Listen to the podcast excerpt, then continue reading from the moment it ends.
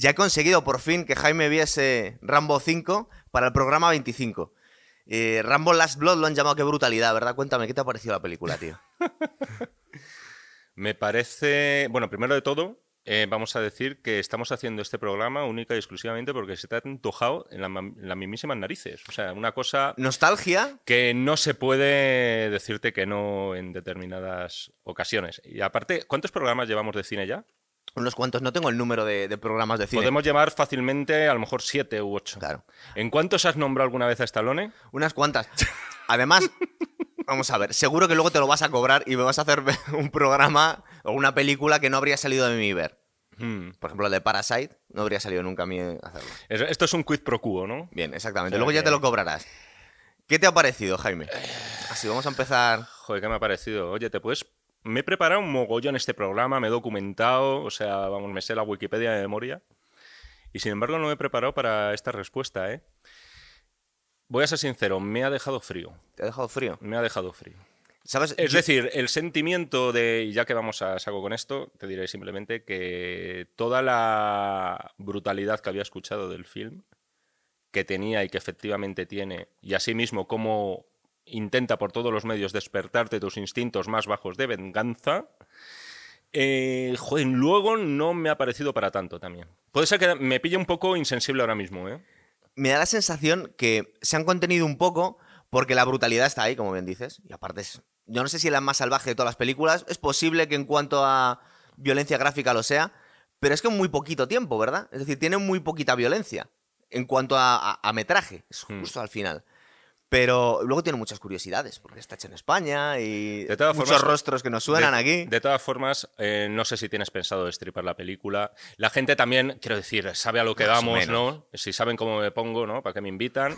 Y, saben un poco de qué va el tema y saben también sobradamente que en todas las películas de Rambo hay un momento que suele ser al, al minuto 50 de metraje en el que eso se pone en plan equipo A eh, o en plan bricolaje, que empieza a montar una serie de, trampas, eh, vamos, dignas del mismísimo show y que la sangre, la sangre y la carnicería, pues, bueno, van a empezar a brotar a raudales, ¿no? De todas formas, ahora que lo decías, me parece más salvaje el John Rambo del 2007, me parece que es. ¿eh? posible que... de, violencia, a mí esa película me traumó. O sea, dije, no he visto una cosa tan bruta en la vida. O sea, ni la pasión de Cristo de Mel Gibson me pareció de esa brutalidad. fíjate, a mí me da la sensación que esta, eh, esta película se han superado en violencia a la anterior a Rambo, a Rambo 4, a John Rambo, pero eh, como había pasado tanto tiempo del antiguo Rambo, y en, realidad es que las películas de los 80 de Rambo no eran tan violentas. Es que para nada. Entonces, esta última fue muy salvaje. Esta es posible que sea un poquito más salvaje, a mí me da la sensación,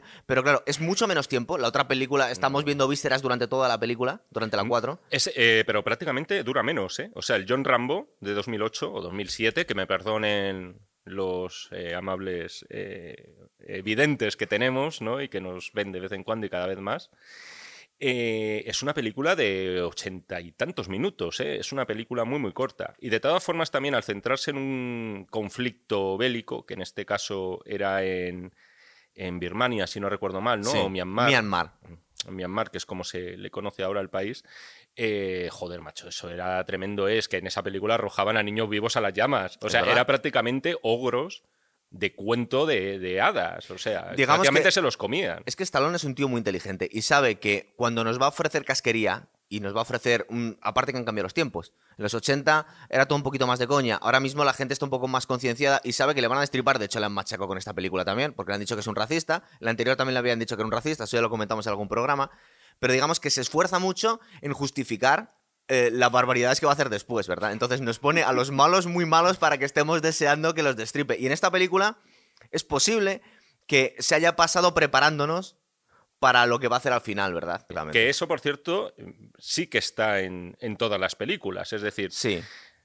bien eh, esos paletos estadounidenses que la toman con él, bien los vietnamitas en la segunda, eh, bien los rusos en la tercera o bien los birmanos en la cuarta, ¿no? Que siempre van a llevar a nuestro héroe a, los límites, incluso dañándole en lo que más quiere y en lo más personal, para que de alguna forma sea imposible que no le apoyemos en su carnicería. De todas formas, eh, A mí la primera película me sigue pareciendo muy buena película. Sí. La primera película es una muy, muy buena película de acción, una factura que a día de hoy la ves y todavía sigue siendo una película de la que ni mucho menos avergonzarse. La segunda y la tercera son muy ochenteras, sobre todo la tercera. De hecho, le, dice que le llamaban en aquella época, le llamaban el peluquero cabreado. Porque es verdad que ese afro y, quedaban. No, es que de repente este hombre empezó a salir ahí un pelazo que dices, tío. O sea, como parecía un videoclip, es verdad. Pero es lo que se llevaba en aquella época. Pero tú recuerdas que en, en, Rambo 2 y Rambo 3. En Rambo 2 igual, pero en Rambo 3 no se veía realmente sangre. Es decir, era, era violencia muy poquito gráfica, ¿verdad? Mataba mucha gente eran, eh, eran películas eh, en realidad muy. Que, luego poco para todo lo público. Luego tienen que pasar un, código de censura que efectivamente, si te lo saltas, pues limita mucho el público y en eso, pues Stallone nunca ha sido tonto en la industria del cine y siempre ha sabido dónde estaba el dinero. De todas formas, eh, convendría recordar un poco cómo nace. O sea, ¿por qué nace Rambo? O sea, Rambo. Y en algún momento contaremos de qué va la película.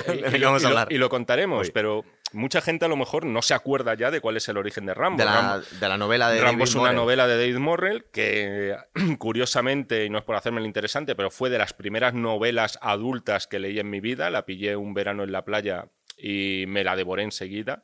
David Morrell, que no le conoce ni Dios. Es decir, no le conocía ni Dios y en realidad siguen sin conocerlo porque muchísima gente ignora que hay una novela que se titula Primera Sangre que escribió este escritor, insisto, canadiense. Porque es el título de Rambo. Aquí en España se llamó Acorralado. No tiene absolutamente nada que ver. Supongo que aquí nos queda un poco raro llamarlo Primera Sangre una película. Lo podían haber hecho perfectamente y nos culturizaban un poquito. El, día que hablemos de Junglas de Cristal y Die Hard, eh, ya entonces creo que podemos, hacer con eso todo el programa. Pero que bueno, que básicamente lo interesante de aquel eh, First Blood era eh, el espaldarazo que se le estaba dando a los veteranos de Vietnam. O sea, hay que tener en cuenta eh, el conflicto en el sudeste asiático en el que se embarcó Estados Unidos, que fueron casi 20 años de guerra.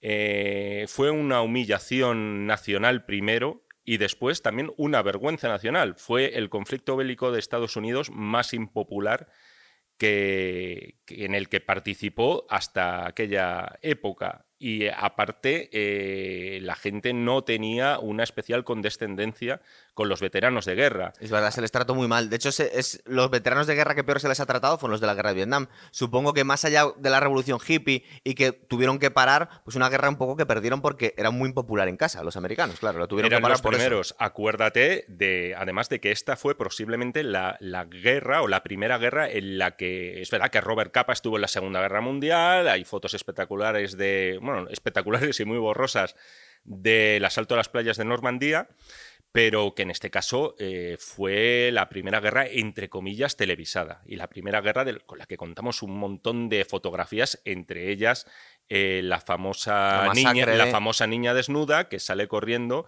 porque se ha bombardeado con napalm eh, su pueblo.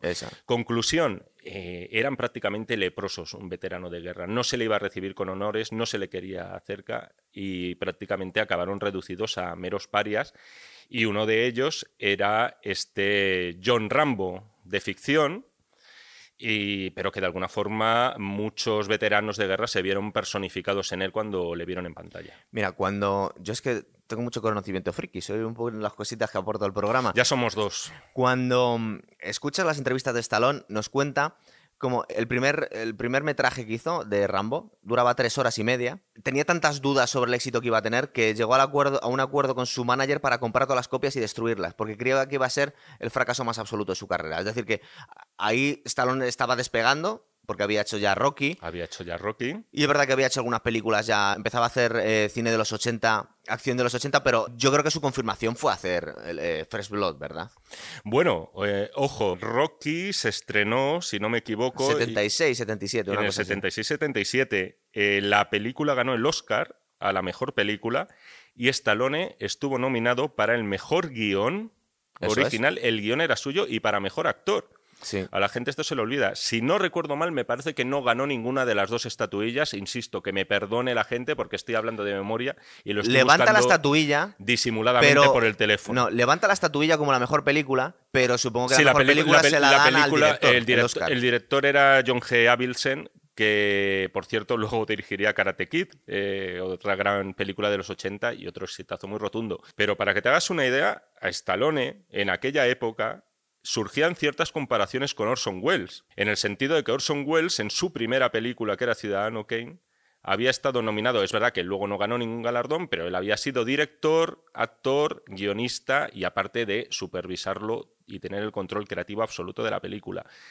Stallone estuvo nominado actor y guionista. Es algo eh, que muy raras veces, en muy contadas ocasiones, y ahora mismo no se me viene a la cabeza ninguna otra edición en la que un tipo haya sido nominado por escribir el libreto y a la vez ponerse delante de las cámaras. Es que son dos actores muy, inteligentes. Los, los, grandes héroes de acción de los 80, que son tanto Arnold Schwarzenegger como Stallone, gente muy inteligente, gente que tiene mucho éxito en su vida, no solo en su faceta como artistas, eh, pero que la gente se lo olvida un poquito. Dos, dos anécdotas. Sylvester Stallone estaba prácticamente arruinado y el, el guion de, de Rocky, estamos saltándonos un poco porque esto vendrá para otro programa, estaban locos los estudios por él y le ofrecieron un dineral, eran unos 300 mil dólares por una persona que estaba arruinada de la época, pero la condición era que no la iba a protagonizar él. Creo que le iba a protagonizar Robert Redford o algo. Pues, fíjate lo que habría cambiado el mundo si Rocky hubiese sido Robert Redford. Y él se empeñó en que esa era su única oportunidad, la que iba a tener en su vida, tenía que ser el Rocky. Al final le salió muy bien, pero eh, él cuenta que muchas veces estuvo dudando porque es que no tenía ni para darle de comer al perro. De hecho, el perro que sale en Rocky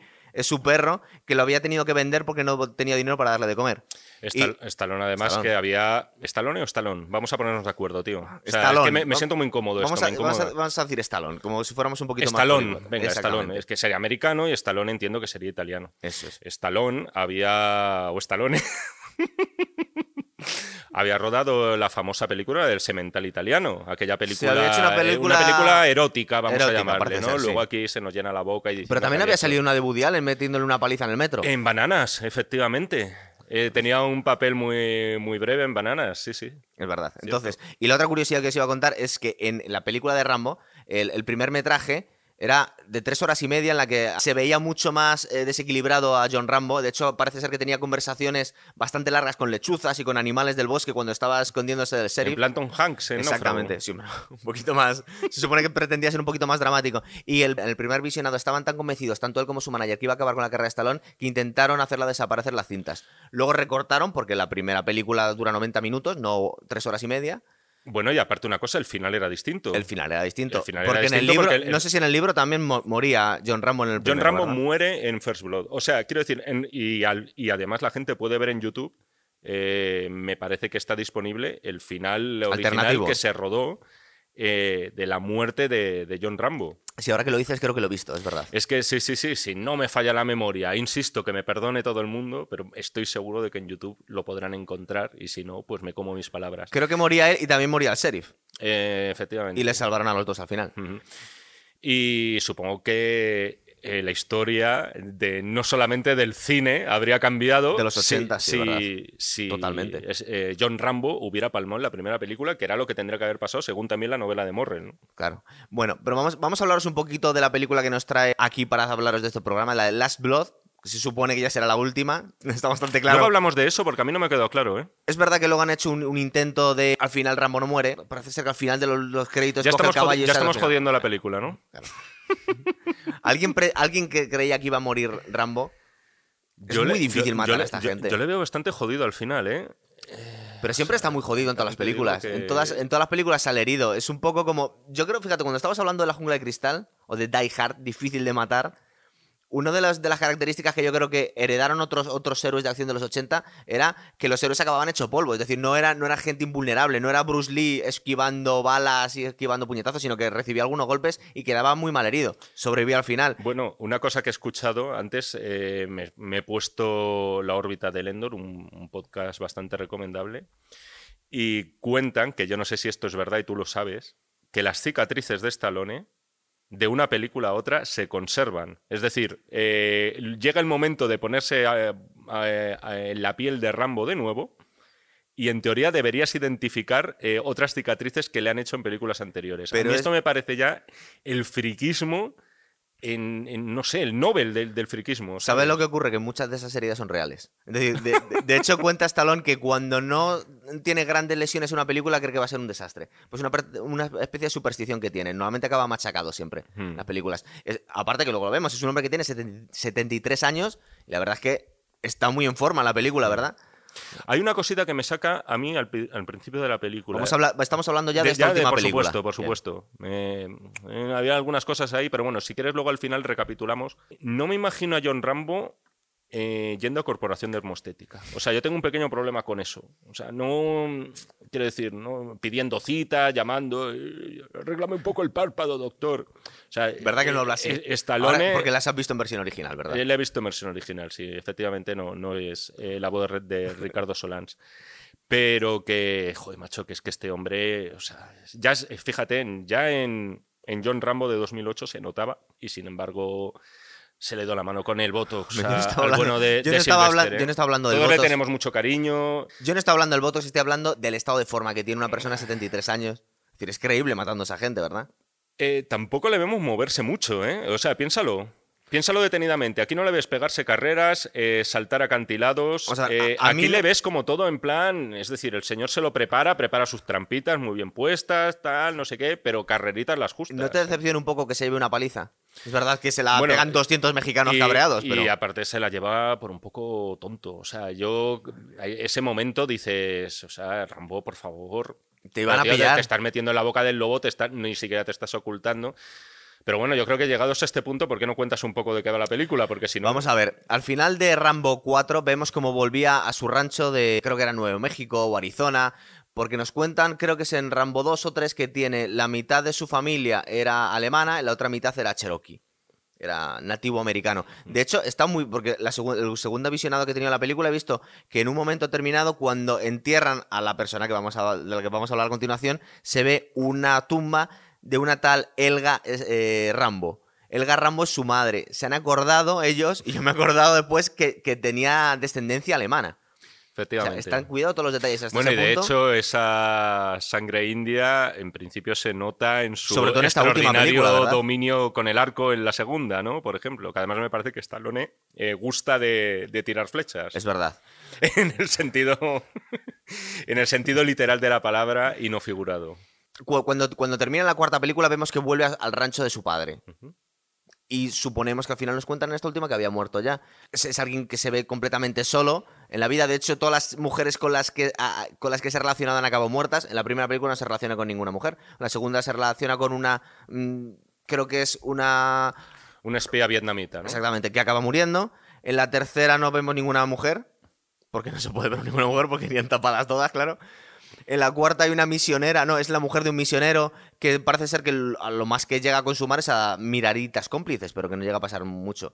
Y en esta última, igual con Paz Vega, no sabemos si podría haber llegado algo, pero ya la diferencia de edad es brutal también. Pero lo que está, es decir, Rambo es alguien que no ser su abuelo. Totalmente. Es decir, es alguien que no ha tenido, ha estado solo cuando hablamos de la historia de Rambo es que es alguien que sufre el síndrome de estrés postraumático. Es decir, es, lo que le hace. De hecho, nos explica muy bien en la primera película, que era algo original en aquel momento. Es alguien que, tiene recuerdos que le asaltan, que tiene ataques de ansiedad. Es alguien que ha quedado muy dañado por la, por la guerra de Vietnam. Aparte que se supone que es un miembro de las fuerzas especiales. Tiene la medalla de honor del Congreso, es decir, es, un superhéroe. De alguna forma, a mí no me acaba de convencer el, salto que, que, da de la cuarta a la quinta. Es decir, ahora vemos a un John Rambo hogareño, le crean una familia que no sabíamos el pelo. Eso es lo que, iba a decir. existía. la familia no es suya. No es suya, de alguna forma le adoptan, o él, mejor dicho, adopta a la, familia. Es decir, el yonki de la guerra, que ha sido siempre Rambo, y que allá por donde ha ido, él, ¿no? él dice en una de las películas, la guerra es mi hogar, o algo parecido, o una sentencia de similar catadura. Entonces, es posible que cambiaron un poco, ¿eh? Se, cambiaron un poco los diálogos en el doblaje. Porque bueno, pero a ver, vale, pues no dijo eso, pero quiero decir que la idea es que la guerra es su hogar. es que, por ejemplo, básicamente, donde él está contento es entre bombardeos y tal. Él es, él al final, la guerra es su medio de. Te voy a demostrar cómo soy un fricazo. No lo dice él nunca. Lo dice el coronel Trautmann en la primera película. El coronel Trautmann, grandísimo personaje, por cierto. Lo que usted llama infierno, él lo llama hogar, pero no lo dice él. Efectivamente. Sí, sí, pero vamos, que quiero decir, no cabe ninguna duda, ¿no? De que al final eh, John Rambo. Eh, quiere vivir en paz o en realidad le va la marcha. Es verdad, lo que pasa es que si me pongo un poco conspiranoico, por ejemplo, aquí en España nos ha quedado como que John Rambo decía, no encuentro las piernas, no siento las piernas. A ver, nunca dice eso en el y luego tú eres el que no quiere mezclar, macho. Pero es verdad, eso nunca lo he dicho. Él lo dice en un diálogo final de First Blood, para diferenciarla ya y no llamarla Rambo, acorralado y tal, First Blood, la genuina del año 1982. Eso es. En un parlamento final que está eh, estupendamente bien recitado por parte de Stallone. Es un momento muy emotivo, resume toda la esencia de la película, todo el desprecio que él siente por parte de la sociedad norteamericana y que aquí eh, nos lo cargamos primero por el doblaje y segundo por una imitación de un cómico que se llamaba Santiago Urrialde, que por cierto era vecino mío, le mando un saludo a Santiago eh, si nos está viendo, con el inefable No siento las piernas que nunca pronunció. Porque como bien sabes, lo que él dijo era no encuentro las piernas de mi amigo, De su amigo, al que bueno, le habían volado por los aires eh, por parte del viejo. Eso es. Entonces, ya puestos a. Cuando me acuerdo de eso, digo, es posible que ni siquiera dijeran, eh, porque no me acuerdo del diálogo original de la frase del coronel Trautmann, no me acuerdo si dijo eso. Pero bueno, vamos a seguir con la película. Eh, la familia adoptada, yo creo que es algo así porque no lo dejan muy claro, como que eh, era eh, el ama de llaves del rancho que se ha quedado viviendo allí una vez que había muerto su padre y que tenía una... La, chica que adopta él es, la... Es la sobrina de ella. Es, no, creo que es la... Creo que es la nieta. La nieta. Es posible que sea la nieta. Pues mm, esto lo voy a arreglar yo, no, te en, todo caso, es una chica que está huérfana sí. de, madre y de padre ausente, ¿no? Padre ausente. Y la, ha educado John Rambo. Le vemos un poquito. Bueno, de hecho, la película no empieza así. La película empieza de una forma. A mí no me gusta mucho el, principio de la película. Es decir, hay unas riadas, hay unas inundaciones y, y llaman a John Rambo para que rescate a unos montañeros. Acaban muriendo casi todos y él se siente culpable. Entonces, al principio de la película ya le estamos viendo eh, un poquito el ramo que conocemos nosotros, alguien muy atormentado, pero cuando vuelve a casa le vemos un poquito más calmado. Porque es un poco pegote al principio, ¿verdad? Sí, a mí me da la sensación que está muy. está puesto un poquito de pegote, ¿cierto? Un poco para meter una escena de lluvia que siempre luce muy bien. Sí. En cámara ha educado a la nieta de la, de la ama de llaves de su padre. Eh, cuenta cómo es la casa de Rambo porque esto tiene delito. O sea, quiero decir, eh, Rambo Bueno, desde fuera parece un rancho normal. Desde fuera parece un rancho normal, pero al parecer desde John Rambo hasta este Last Blood eh, ha dedicado todo el tiempo a a estar cavando túneles como un loco. y aparte, y llenarlo de. Lo cual nos viene a decir que su salud mental sigue seriamente deteriorada. Él, mismo reconoce y dice: Es verdad que estoy un poco loco. luego, aparte con pintadas indias. Eh, sí, sí, sí. Que luego me estaba acordando de Poltergeist. cuenta, eh, no lo recuerdo ahora mismo. ¿Él cuenta qué objeto tiene esto de cavar los túneles? Aparte de que, al final le vaya a servir para sus propósitos. Almacenar armas de fuego y, afilar cuchillos. ¿Qué teme John Rambo que suceda? ¿Una catástrofe nuclear? Tiene una visión muy oscura de la humanidad. Entonces él sabe que el, corazón de los seres humanos es negro y se prepara, pues, para lo peor siempre. Es como, como un survivalist de estos que viven, o como una especie de una bomber, pero con un poquito más de solvencia porque es capaz de matarte con sus propios meñiques. Él es la figura paterna de esta chica. Es como si fuera su hija. Es alguien adoptado. Una mexicana va a buscar a su padre a México le, advierten que no vaya porque es muy mala persona su padre, que había abandonado a su madre con cáncer. Bueno, es decir, ya nos van dramatizando un poquito en exceso, me da la sensación, ¿verdad? Es poco creíble que haya alguien tan malo que la madre coge cáncer y directamente desprecia a la familia y se va a vivir con otra. Está un poquito forzado, es verdad. Pero todo es por lo que hemos comentado al principio del programa, porque nos preparan para que Rambo pueda hacer de las suyas. los malos son muy malos. Yo si quieres te lo digo, eh, creo que en plata es un chantaje emocional en toda regla. Es decir, es un, es un recurso mm, tan fácil como efectivo que consiste en que empatices todo lo posible con determinados personajes para que luego el, daño que sufren eh, sea todavía mayor en, en tu, en tu experiencia viendo la película. ¿no? Eso es. Entonces, voy a intentar resumir muy rápido porque tampoco tiene Y tampoco tiene mucha historia. Exactamente. Entonces, esta chica es raptada por un cártel de Sinaloa, supongo, bueno, de las, de las zonas más, más chungas de México. Y digamos que la, la acaban prostituyendo y la están utilizando, pues como utilizan a tantísimas mujeres. Va Rambo a intentar salvarla cuando se entera de que ha ido a, buscar a su padre, que en realidad su padre, bueno, su padre ha pasado de ella, pero la amiga que le había puesto en contacto con el padre la ha vendido a un cártel. No consigue rescatarla a tiempo, parece ser que le hace una especie de, sobredosis, que aparte la fuerza en una sobredosis por haber intentado rescatarla. La con Burundanga, ¿no? Sí, algo por el estilo, me da la sensación. No, no queda tan claro, pero bueno, al perder a la única persona que quería, que le había reconciliado un poco con la humanidad, de forma un poquito forzada, como dice Jaime, los malos son demasiado malos son unos, malos, son unos malos de TVO, pero me parece que están, que están muy bien. son unos malos de al salir de clase, que son los actores de salir de clase. Están Sergio Peris Mencheta. Eh, Oscar Jainada ahora mismo no sé si salió a salir de clase, salió en otras eh, series de la época, pero por ejemplo, el personaje de Oscar Jainada está sobradísimo, que es lo que toca en una película como esta. Es decir, un yo quiero malos como Oscar Jainada y de hecho me da bastante rabia que no veamos su asesinato en directo. Bueno, bastante gráfico, ¿verdad? Lo que hace con él.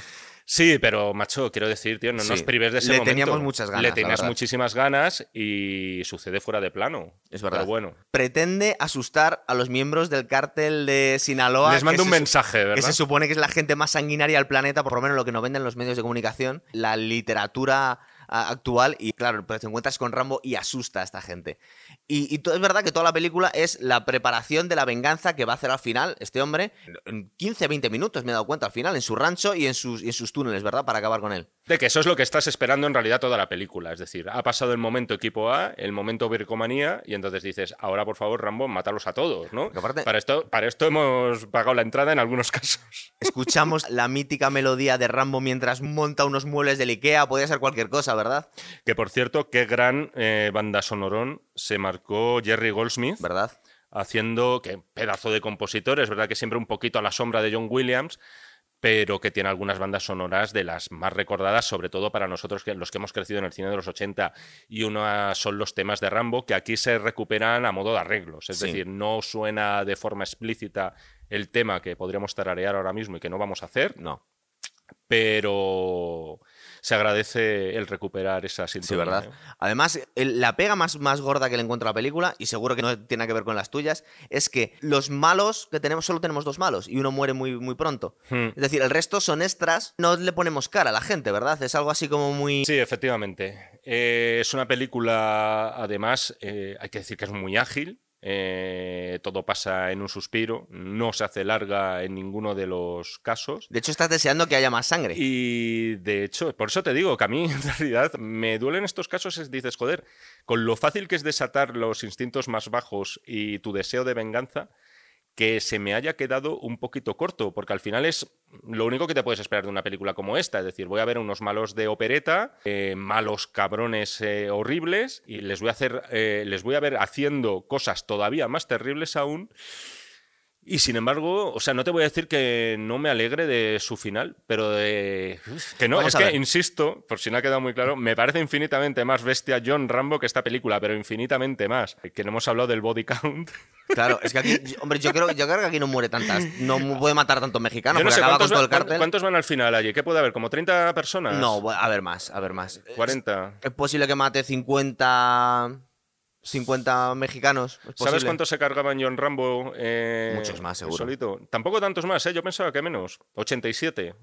Creo que. Y me parecen pocos, porque teniendo en cuenta que se carga a no sé cuántos que hay en un camión, a no sé cuántos que hay en un barco, eh, yo pensaba que iban a ser como 127. tenían un pique mítico con Arnold Schwarzenegger en los 80, que se llamaban entre ellos, pero no había mensajes que mandarse. Entonces, y en esta película mató a 80, ¿tú a cuántos han mandado? Yo mato a 120. Y fue subiendo la cuenta. Fíjate, a mí me da la sensación que murió más gente en Rambo 2 que en Rambo 3. Es decir, hmm. que en Rambo 2 fue como el pico de todas estas cosas, ¿verdad? Y desde entonces en Rambo 3 es que no eran muy explícitas las muertes. En Rambo 4 es que realmente estamos viendo las muertes, estamos viendo cómo se acaban las tripas. Rambo 4 hay que recordar que fue él el que se puso por primera vez en la saga eh, en la silla de director. Él no lo había hecho hasta entonces. Creo que fue casi el mismo año, o un poquito antes fue Rocky Balboa, y luego después fue John Rambo. Resucitó él ya con más de 60 años a dos de los grandes mitos de la cultura pop americana de los 80, ¿no? Y te diré que aquel John Rambo, que es verdad que era un tebeo muy gore, muy salvaje y tal, estaba muy bien dirigida. O sea, era una película de acción que dejaba, eh, eh, es verdad que tomaba muy buena nota de, de, lecciones como las que había dejado Spielberg en, en Salvar al Soldado Ryan, en esos 20 primeros minutos iniciales de película, que eran muy salvajes para lo que era el cine comercial. De alguna forma él lo asimila con esa cámara nerviosa, tensa, nunca sabes muy bien lo que está pasando y verdaderamente te mete en un infierno en esa película, Stallone. Está muy excelentemente bien dirigida. Ese John Rambo, aparte ya eh, las lecciones morales que quieras obtener, que esto hay que diferenciarlo muchas veces. Una película puede ser muy perniciosa en su mensaje y ser estupenda, tipo El triunfo de la voluntad de Lenny Riefenstahl. Yo creo que es la otra, esta última película no se te ha hecho tan violenta, aparte que tiene menos, menos violencia, porque eh, habías tenido Rambo 4 antes que Rambo 5. si nos hubiera venido directamente Rambo 5, nos habríamos dejado cuadros también. Es verdad que muy poquita violencia. Yo creo que fíjate que también es, un poco un producto de, los tiempos en los que vivimos. Es decir, la violencia está ahí y, es verdad que le pueden tachar de forma un poco estúpida, la verdad, que, que es racista porque solo me está matando mexicanos, que en realidad está matando españoles, porque casi todos los, casi todos los actores son españoles. Pero el, el problema que yo le veo es que intenta justificar demasiado la violencia. Es hmm. decir, nos está preparando demasiado para eh, que Rambo haga de las suyas. Pero eso, es necesario eso, siempre es así en las películas, ¿no? Hombre, pero en la 4 vemos más violencia. Y la segunda y la tercera se pone a ello más rápidamente. La primera es verdad que. Yo fíjate, yo la primera película ni siquiera la llamaría una película de acción al uso porque es verdad que hay muchísima acción, pero no está, no está habiendo mucha muerte. De hecho, solo hay una muerte. No, pero bueno, a ver, es peli de acción. Lo que no es, eh, es una peli sangrienta. Porque efectivamente solo hay una muerte y es el tipo del helicóptero, que además era un cabrón con pintas, si no recuerdo mal. Sí, sí, era un bastardo y, merecía morir. Y de hecho, es totalmente accidental la muerte. Creo que le tira una pedrada a John Rambo para que le deje de disparar eh, a modo de francotirador. Es decir, es algo totalmente accidental. Yo creo que, a mí me hubiera gustado ver a Stallone poniéndose la silla de director, porque ahora me está viniendo la inspiración y te diré que Last Blood la ha dirigido Adrian Grunberg.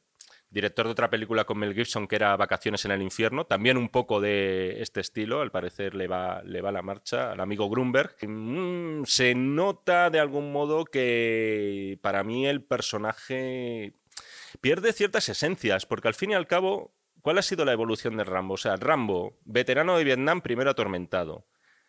Y, no estoy hablando solamente del personaje, sino del icono.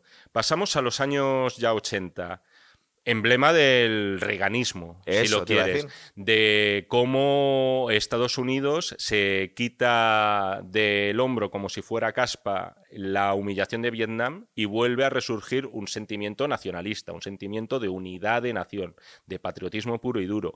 En la tercera... Que Automáticamente se mete en el Vietnam de los rusos. Efectivamente, en la tercera, en el Vietnam de los rusos, eh, apoyando al ejército afgano, que por cierto mm, podría haber estado Bin Laden por ahí siendo uno de los beneficiarios. Como uno de los colegas de Rambo podía ser perfectamente. Como finalmente y, y muy desgraciadamente ocurrió. Y en la cuarta, eh, es verdad que vuelve de alguna forma a ser ese Rambo de la segunda o la tercera. En esta quinta, al final lo que estamos viendo es una de estas películas de venganzas, de exploitation de los 70 y de los 80, como aquellas películas de Charles Bronson del justiciero de la ciudad, un poco, ¿no? De aquella, no, es que han asesinado a mi mujer, han violado a mi hija y ahora voy a matarlos a todos los implicados y a unos más de regalo. Entonces a mí me parece un retroceso. O sea, yo creo que es una trama que está muy bien haberle sacado a Rambo unas relaciones afectivas que hasta ahora no conocíamos. Le vemos un poco más humano, es verdad. Eh, es verdad, pero yo al final, eh, bueno, que, insisto en esto, que no se enfade nadie es muy personal. Quizá mi apego al personaje de Rambo, yo insisto, para mí la mejor de todas, para mí siempre ha sido la primera. De la segunda y la tercera, pues tengo recuerdos, hay algunas cosas que me hacen mucha gracia, pero por lo general no me parecen unas películas serias, muy sostenibles, ¿no? Eh, quiero decir que están muy bien, que te puedes divertir, echar unas risas con ellas, no las desmonizo para nada. Pero de alguna forma, mm, no sé, como que se lo podrían haber ahorrado. Esa es la sensación que tengo. Fíjate, a mí me da la sensación que la cuarta película, que es verdad que es un reboot muy digno y hay muchas cosas que están muy bien, pero yo creo, que lo que se deberían haber ahorrado era la jungla otra vez. Podían habernos llevado a Rambo a otro sitio. Porque nos apetecía verlo en, otros, en otro decorado. Y, cuando, cuando donde más nos había gustado a Rambo era en, Estados Unidos y con relativamente pocos enemigos, mm, pero más, es decir, con más trama, echábamos de menos un poco eso. Entonces yo mm. creo que al, al, querer volver a revivir un poco la franquicia, ha vuelto a Estados Unidos y dice, bueno, ¿quiénes son los malos más malos ahora mismo? Pues el cártel de México. Es decir, que entendemos un poquito el por qué lo ha hecho así. También estoy dudando si ha pretendido ahorrar un poco a la hora de hacer la película, hacer casi todas las escenas de acción en el mismo rancho. Es decir, no sé si es más barato hacerlo en túneles o en la misma localización que hacerlo en otros sitios y viajando. No es una película especialmente pirotécnica, este Las Blood, ¿eh? Es decir, no, no contamos aquí con grandísimas explosiones. Es decir, el, nivel dinamitero eh, no es excesivamente alto. Yo te diría que casi es el, más bajo de todas las películas. Sí, es verdad, pero también pienso una cosa. Eh, eh, todas esas explosiones tan gigantescas era algo típico de los 80. Hoy en día se hacen películas mucho más realistas. Se sabe que las explosiones no tienen por qué soltar llamas. eso era, el, gran impulsor de eso fue el productor Joel Silver, que prácticamente es que todas sus películas tenía que, yo qué sé, si un caballo se caía, de repente el caballo tenía que explotar también, como si fuera cargado de queroseno. Entonces, cuando hemos visto películas de guerra como Black Hawk Down, luego no puedes hacer unas explosiones con tantísimas llamas y esos saltos. es decir, ha tenido que hacerlo un poquito más realista. Y las parece ser que las explosiones de verdad, no es que esté yo todo el día rodeado de explosiones, pero parece ser que no hay tantas llamas ni es tan espectacular todo. Entonces, de alguna forma yo entiendo que se haya cortado un poco con las llamas y con la pirotécnica. Pero sí es cierto que, aunque me ha sorprendido un poquito para bien. Yo la primera vez que vi el tráiler digo, uy, todo en el mismo rancho, todo en el mismo sitio. Digo, a ver si están intentando ahorrar, dinero porque es verdad que ahora Stallone, aunque está haciendo películas, es decir, están teniendo su carrera mejor que Arnold Schwarzenegger. Porque Arnold Schwarzenegger, aunque no hace malas películas, las, está haciendo muchas películas de bajo presupuesto. Aparte que vengo de ver la última de Terminator y me he quedado un poco... En fin. Pues. Eh, Para esa no me lías. Esta es no, no, es que no quiero liarte. Esta es mucho mejor. ¿eh? Mm. Con eso ya te digo todo. Esta es mucho mejor. Si es verdad que me daba la sensación, digo, es posible que sea low cost y no es low cost, porque creo que está hecha entre Bulgaria y España. Los actores, los principales son españoles. tienen a, aparte de Oscar Jaena, a, Sergio Peris Mencheta y a Paz Vega, poniendo acento mexicano. Supongo que los que no veis en México no podéis decir si está bien puesto en el acento. Ah, desde aquí parece que está bastante no logrado, A mí no me sonaba mal, pero si alguno de nuestros hermanos mexicanos que nos ven eh, tienen otra opinión, por favor que nos lo hagan saber. Más que nada porque es verdad, luego al final tú no puedes juzgar el acento. Claro. Es decir, puedes puede parecerte que se han esforzado, pero a, nosotros nos suena mexicano, pero no a mí me suena mexicano y veo un especial esfuerzo en Oscar Jaenada para hacerlo creíble. Por cierto, Sergio Pérez Mencheta a mí a veces me, me recordaba un poco a Mickey Rourke. En algunos perfiles, te lo digo en serio, ¿eh? Yo no sé si habrá sido una inspiración para él. Fíjate, yo no creo que sea mal actor. Yo creo que aparte lo hace de forma bastante, bastante correcta. actores todos. Lo ¿eh? que pasa es que eh, yo, por haberle visto en, la salida de clase y en estos sitios, es un actor más o menos cercano y que le recuerdo por papeles más o menos juveniles, el hacer de malo de Rambo y ver cómo le sacan el corazón, no lo acabo de ver yo, como, es decir, Luego es verdad que es gente, por ejemplo, Peris Mencheta, eh, mira, joder, se da la circunstancia de que en su día entrevisté a los dos, a Peris Mencheta y Oscar Jaenada, por cosas diferentes para el periódico. Y luego es gente que está muy involucrada, sobre todo Peris Mencheta, en el teatro. O sea, es, le puedes ver en algunas de las producciones gordas todos los años. ¿Y quién le iba a decir que iba a destriparle Rambo a este hombre? Seguro que no lo pensó en mil años. Yo cuando le entrevisté iba a hacer una iba a hacer de uno de los hijos del Papa Borgia, o sea que ah, fíjate. Sí me suena, es verdad. La película mm, bueno, luego algunos actores españoles les hemos visto en sitios porque, por ejemplo, Jorge Sanz ha sido Ha sido Schwarzenegger, ha sido Conan. Claro, luego le ves cómo han crecido uno y otro. Vaya ojo que tuvo John Milius ahí, ¿eh? Total, es verdad. Y con Nadiuska también. Si alguien quiere ver el Last Blood de autor, que se vayan al año 1960 y busquen El manantial de la doncella, película de Ingmar Bergman, eh, una leyenda nórdica en la que un rey eh, envía a su hija al campo para que vaya a ponerle unas velas a una virgen. Por el camino, la niña es violada y asesinada en el lugar de por unos eh, campesinos lascivos. En el lugar crece un manantial como señal de milagro y toda la intención del rey en ese momento será vengar la muerte de su hija. Este ha sido un argumento que dio lugar a toda la exploitation de los 70, a las películas de Charles Bronson, a las películas de nuestro queridísimo Chuck Norris también, y por supuesto que da pie a tramas como la de Last Blood, que están ya muy contadas, pero que al ser tan tremendamente crueles, pues siempre, siempre, siempre nos van a seguir impactando. Fíjate, me estaba sonando... Toma ya, o sea, he conectado a Stallone con Berman pero no, porque no cortarte porque estabas, porque estabas, estabas sembrado. A mí me sonaba tragedia griega. Hmm. Ah, últimamente he estado leyendo libros sobre mitología griega y es muy típica también, ¿verdad? que mandan a la doncella y es violada por. Todo es ancestral, o sea, al final, al final ves que los mitos son heredados de civilización a civilización y de milenio en milenio. Todo está, todas las historias están ya contadas. Lo único que se puede hacer es cambiar la forma de contarlas. Dicho esto, yo creo que, pero yo, aparte que yo le tengo especial cariño a Stallone por todas las películas de, acción y aparte que como he visto las películas en versión original normalmente, eh, le aprecio mucho más porque, una cosa, a mí me parece bastante mejor actor del que parece una vez que está, que está doblado, ¿verdad? ¿Le vas a dar otro palito a Ricardo Solans? Oye, ¿la, ha doblado en esta? No sé. Ostras, yo creo que no, ¿no? Lo he visto en versión original. Joder, pues mira, eso se me ha olvidado buscarlo. O sea, no, en serio, ¿eh? tengo curiosidad. Bueno, deben tener una similar ya, ¿verdad? Eh, posiblemente sea mayor Solans. Y ahora que lo tienes más reciente, ¿no te parece impresionante la voz de Stallone? Que le va mucho a un héroe de acción la voz que tiene, tan grave, tan poderosa. Es una voz. Joder, la voz de Ricardo Solans tampoco es. No es una voz fea, ni muchísimo menos. Más bien todo lo contrario. La voz de Stallone es menos audible, vocaliza peor, es decir, no, no quiero decir que no estoy diciendo que sea una voz mala. Quiero decir que es un tipo que tiende más a hablar en, como más entre murmullos. Gruñidos. Eh, efectivamente, ¿no? Y que en todo caso, eh, con la nueva dimensión que le han dado al personaje, aquí se le ve, eh, pese a que arranque el corazón de Cuajo a, Oscar, a Sergio Pérez Mencheta, Pero no, se le ve. No, estamos hablando que se enamore acabo, de él. Acabo, la subordinada, perdona. a pesar de arrancar el corazón, se le ve especialmente tierno a Stallone en esta película y se nota que ha cogido el personaje con mucho cariño. Bien, pues yo creo que vamos a dejar aquí el programa, ¿verdad? Una película de paz y amor eh, que se llama Rambo Last Blood. Muy bien. Venga, muchas gracias.